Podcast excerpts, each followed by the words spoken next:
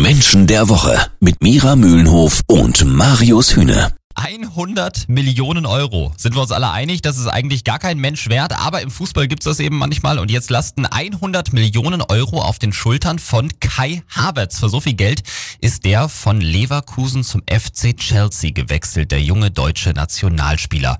Frage an Sozialpsychologin und Erkenntniscoach Mira Mühlenhof. Kai Havertz ist ohne Frage ein begnadeter Fußballer, Mira, aber ist er auch im Kopf schon so weit wie mit den Füßen? Also kann er einordnen, was da gerade um ihn herum passiert?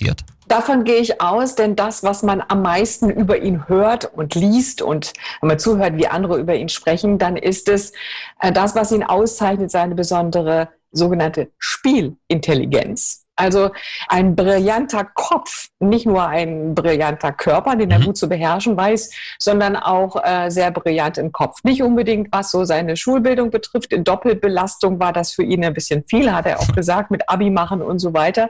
Aber er hat eine wahnsinnig schnelle Auffassungsgabe und ich gehe davon aus, dass er das einzuschätzen weiß. Seine persönliche Reaktion hat es übrigens gezeigt. Abi machen ist ja auch ohne Doppelbelastung schon gar nicht so einfach. Mira, jetzt sind natürlich vor allem diese 100 Millionen Euro unglaublich schwer. Ich glaube, das lastet schon auf den Schultern. Glaubst du, er ist ein Typ, der eben mit diesem Druck umgehen kann? Von seiner grundsätzlichen Persönlichkeitsstruktur her ist er das, weil er so beschrieben wird, dass er von allem immer ein bisschen mehr hatte. Power, Ehrgeiz und Biss. Er ist schon sehr gefestigt in seiner Persönlichkeitsstruktur und trotzdem kommt es jetzt extrem auf die Führung an. Ob Kai Havertz, der 100 Millionen Euro Mann, auch ein echter Leader-Typ auf dem Platz ist und wie ähnlich er Michael Ballack ist, der ja auch mal beim FC Chelsea gespielt hat, das hört ihr gleich bei Menschen der Woche.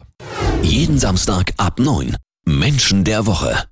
Wenn man sich wie der FC Chelsea von Bayer Leverkusen einen Spieler für 100 Millionen Euro kauft, so teuer war ja Kai Havertz bei seinem Wechsel, dann will man natürlich keinen Mitläufer haben, sondern einen, der auf dem Platz auch richtig nach vorne prescht. Eigentlich so ein Typ wie Michael Ballack.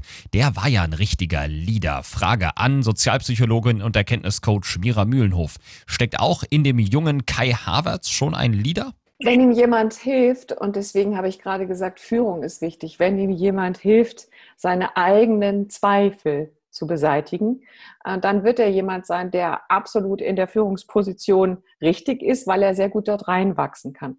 Das ist sehr spannend, wenn er selber ähm, die Vergleiche zieht, was seine Vorbilder waren. Er nennt eher Özil und nicht Ballack.